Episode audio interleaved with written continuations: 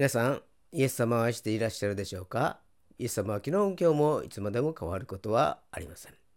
本日の聖書の箇所は、ルカの福音書12章54節から56節まででございます。お読みいたします。イエスは群衆にもこう言われた。あなた方は西に雲が出るのを見るとすぐににわか雨になると言います。そしてその通りになります。また南風が吹くと暑くなるぞと言います。そしてその通りになります。偽善者たちをあなた方は地と空の様子を見分けることを知っていながらどうして今の時代を見分けようとしないのですか？アーメン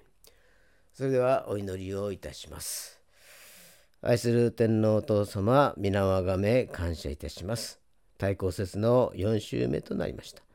イエス様のご降誕を祝う準備として今まで学んできたことを覚え感謝します。あなたは十字架にかかるために罪深き私たちを救うために永遠の命を与えるためにお生まれになりました。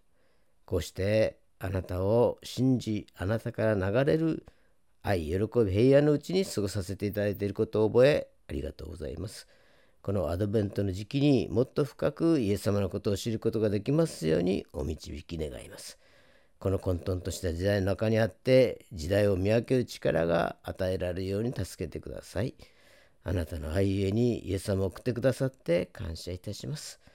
あなたは人としてこの世に生まれ、そして十字架にかかり、死んで墓に葬られ、3日目によみがえりました。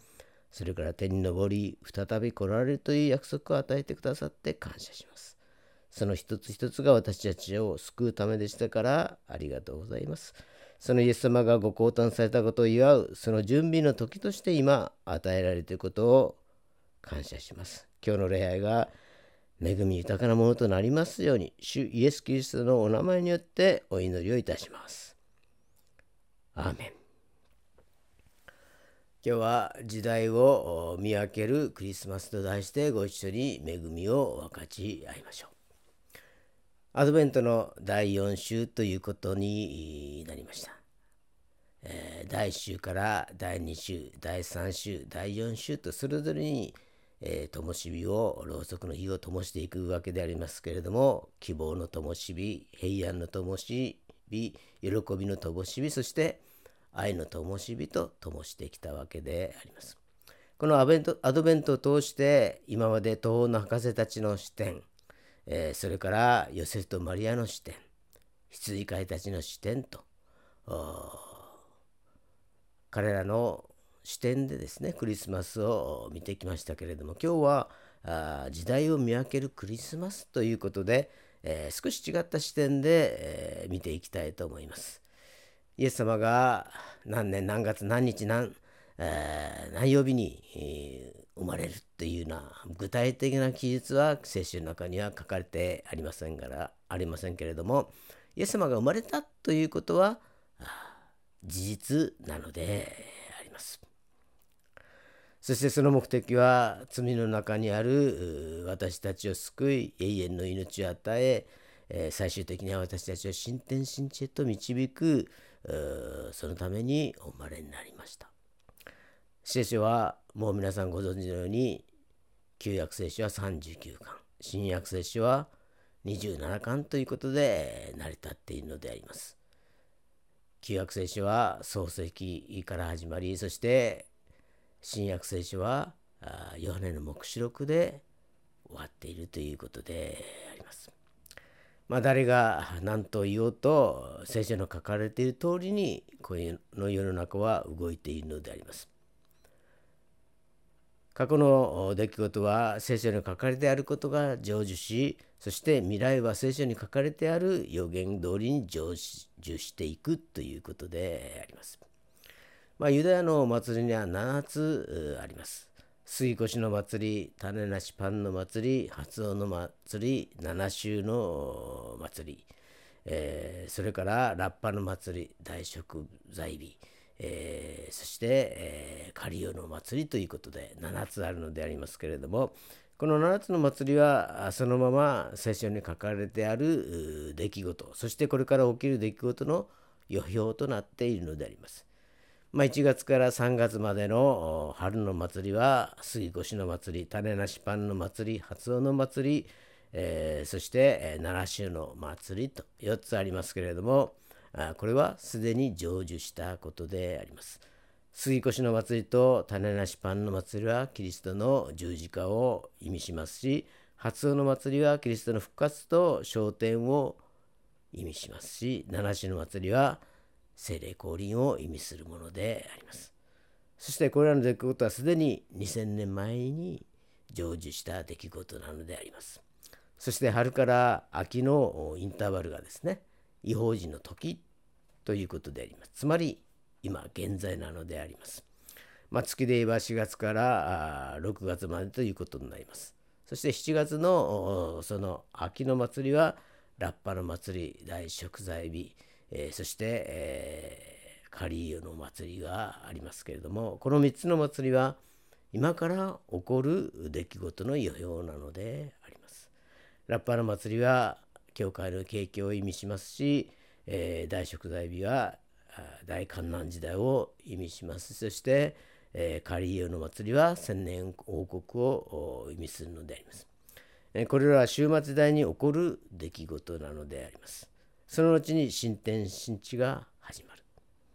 聖書にはこのように書かれてあるのであります。えー、聖書に書かれてあることが本当かどうか、えー、まあ、確かめた人がですね、えー、過去にもいました。え、アメリカのニューメキシコ準州知事や講師を務めたルー・ウォーレスという人はですね聖書に反対する本を書こうと思ってですね聖書に書かれていることはでたらめじゃないか、えー、本当じゃないんじゃないかということでですね聖書に書かれていることは嘘ではないかということで、えー、聖書に反対するですね本を書こうとして2年間、えー、かけてですねアメリカやヨーロッパの図書館を回ってえ資料を集めていったということであります。しかし調査すればするほど聖書の神聖を裏付ける証拠が多く出てきてついに否定しきれなくなって、まあ、彼自身がクリスチャンになったということであります。ウォレスは聖書に反対する本を書くために集めた資料をもとにですね、え今度はイエス・キリストを証しするための本を書きました。それが英語映画にもなってよく知られているベンハーだったのであります。神様を否定した人が聖書を否定した人が徹底的に徹底的にこの調べた結果神様に出会うという証はよく聞くものであります。えー、もう随分昔の話になりますけども私がその当時に所属していた教会にですね K さんという若い女優さんですね研修医だったのですけれどもあその人がいましたそしてまたその人が証しをしていたのであります、えー、その証のないというのは、私は神様の存在は半信半疑だったのですけれども初めて手術に立ち会った時にそこに神を見たそんな証でありました。まあ、こんなに精巧に作られた人体は神様の宮座以外は考えられないと言っていたのであります。イエス様のご降誕も神様の宮座以外は考えられません。神様は全ての預言者たちの口を通してあらかじめ告げておられたことを実現されました。クリスマスのメッセージは神様がまず預言者を通して語られたということであります。聖書が語る神様はこの世界の創造主であります。唯一なる神様、創造主なのであります。何よりも私たちの魂の作り主であります。まあ肉体的なことでもとでもですね、肉体的なことでもあまだよくわからないことたくさんありますけれども、霊的な分野に関してはですね、もっともっとわからないことがたくさんあります。神様はですねそのとそのような霊的な分野に対してもですねご自身を表される明らかにされるお方でもあります。まあ、霊的な存在で目には見えませんが心を止めている人間に対してですね神様に目を留めている神様に従っている。神様についていく。そんな気持ちを持っている人たちに対してですね、ご自身を示されたのであります。預言者と呼ばれる人たちに言葉を託されました。そしてそれが文字で記録されて旧約聖書として私たちの目の前にあるのであります、えー、それが本物かどうか判断するにはどうしたらいいのでしょう。聖書は偽の預言者に気をつけなさいとしばしば警告をしています。また占いや呪いに頼ってはならないとも言っています。日本のことわざにあたることわざの中にですね当たるも八景当たらぬも八景というものがありますけれども、まあ、八景というのは占いのことであります。当たっても当たらなくても占いとはもともとそういうものだという意味であります。最初からそれほど信頼していないということでありますしかし聖書の予言は違います全能の神様からの言葉を預かって語ったものなので必ず実現するのであります実現しなかったらそれは神の言葉ではないという証拠になるのであります。聖書は予言の確かさを通して本物かどうかを確かめることができます。真実かどうかを見極めて正しい情報を受け入れるように私たちに語られているのであります。創造主なる神様が預言者を通して正確な情報として私たちに届けられたものがクリスマスメッセージなのであります確かにすぐには信じがたいこともあります。しかし、だからこそあらかじめ預言者を通して語っておく必要があったのであります。旧約聖書の預言通りにイエス様はお生まれになりました。イエス様の口を通して、あるいは預言者、聖書に書かれている預言の預言者のですね、言葉から、この時代がどのようになっていくのかを、このクリスマスの時期にちょっと視点を変えて、え考えていきたいと思います。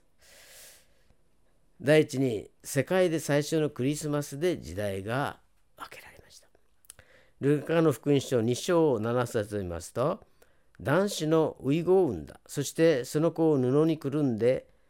替え羽桶に寝かした宿屋には彼らのいる場所がなかったからであるとこのように書かれてあります。イエス様は聖書の予言通りにベツレヘムで替え羽桶に寝かされた赤ん坊という印で、えー、現れました。この瞬間時代は BC から AD へと変わったのであります。ビフォークライストからあのドミニ。まあ、ラテン語で主の年にという意味でありますけれども、まさに主の年が始まったのであります。これから神様の計画通りにことは進んでいくのであります。イエス様は神と人とに慈しまれ、知恵が増し上がり、背丈も伸びていきました。そして、30歳頃から神の御国を述べ伝えられ、3年半の伝道活動の後に十字架にかけられ、死んで墓に葬られ、3日目によみがえりました。そして40日間神の国のことを語られたのでありますそれから天に昇っていかれたのであります。50日後に精霊が下るのであります。精霊が導きを助けてくださる、えー、精霊の導きによってですね、力を得て、そして、えー、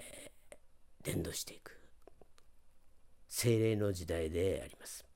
時代は立法の時代から変わっていくのであります。イエス様の誕生日、えー、誕生前が旧約時代。え立法の時代ですね。そして、えそれが誕生後は新約時代、精霊の時代へと変わっていったのであります。第2に、今を生きる人にとってのクリスマスの意味を考えてみましょう。えー、ルカの福音書の12章56節を見ますと、犠牲者たちをあなた方は地と空の様子を見分けることが知っていながら、見分けることを知っていながら、どうして今の時代を見分けようとしないのですか？とこのようにイエス様が語られています。イエス様は自分の判断で何が正しいのかどんな時代なのかを見分けなさいと言われたのであります。ペンテコステの後に弟子たちは力を受けて全世界へと散らされました。精霊の時代から恵みの時代へと変わっていったのであります。今はその恵みの時代なのであります。ユダヤの祭りで言うと春の祭りの吸い越の祭り種なしパンの祭り、えー、これはイエス様の十字架を表しています次に、えー、初の祭り。これはイエス様の復活と昇天を表しています。それから七種の祭りは、これは精霊降臨を表しているのであります。ここまではすでに起こった出来事なのであります。今は秋の祭りが始まるのを待っている時期ということであります。この時期に何をすればいいのか、イエス様は正しい目を養いなさいと言われるのであります。それは人を惑わす出来事が多く現れるからであります。イエス様はこのように言われました。マタイの福音書24章の4節を見ますと、そこでイエスは彼らに答えられた。人に惑わされないように気をつけなさい。私の名を名乗る者が大勢現れ、私こそキリストだと言って多くの人を惑わします。また戦争や戦争の噂を聞くことになりますが、気をつけてうろたえないようにしなさい。そういうことは必ず起こりますが、まだ終わりではありません。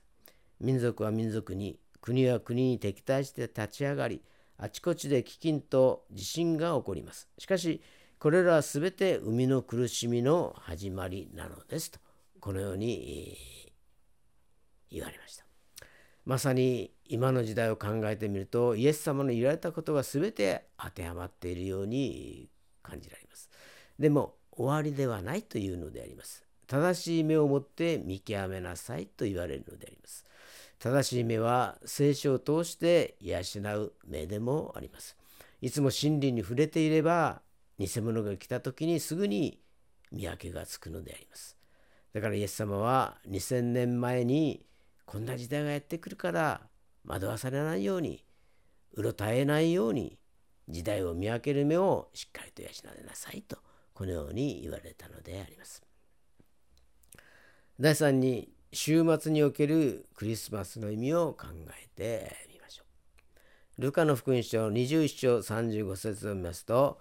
その日は全地の表に住むすべての人に突然望むものです。しかしあなた方は必ず起こるこれらすべてのことから逃れて人の子の前に立つことができるようにいつも目を覚まして祈っていなさいとこのように書かれてあります。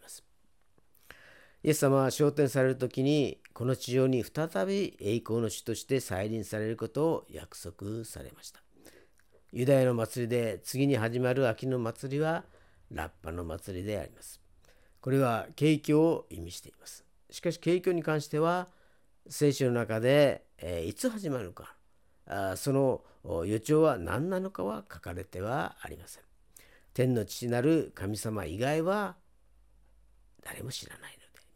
イエス様も知らないのであります。突然やってくるのであります。だからイエス様はいつも目を覚まして祈っていなさいと言われたのであります。イエス様のご降誕は私たちを罪の世界から救い、永遠の命を与え、天国へいざうためだけではなく、終末時代の皇帝から新天新地までのご計画を示すためでもあったのであります。その道筋をですね私たちに知らせることでもあったのであります。クリスマスのこの時期にまた新たにその意味を深く考え目を覚まして祈り続けることができますように主の皆によって祝福いたします。それではお祈りをいたします。愛する天のお父様、皆をあがめ感謝いたします。イエス様を待望するこの時代にあって2000年前の出来事であるクリスマスを覚えることができて感謝します。イエス様が生まれたクリスクリスマスから新天新地まで私たちを救うために壮大なるご計画があることを覚え感謝します。イエス様が生まれた意味、イエス様が語られた言葉の一つ一つをかみしめながら、その意味を深く心に刻むことができましたからありがとうございます。毎年やってくるクリスマスではありますけれども、年々少しずつ深くその意味が知ることができ、感謝します。今の時代、惑わす霊がはびこっていますけれども、惑わされることなく、うろたえることなく、正しい目を持って判断できるようにお導きを願います。今日の大公説第4種の礼拝を感謝します。すべてを感謝し、主イエス・キリストのお名前によってお祈りをいたします。アーメン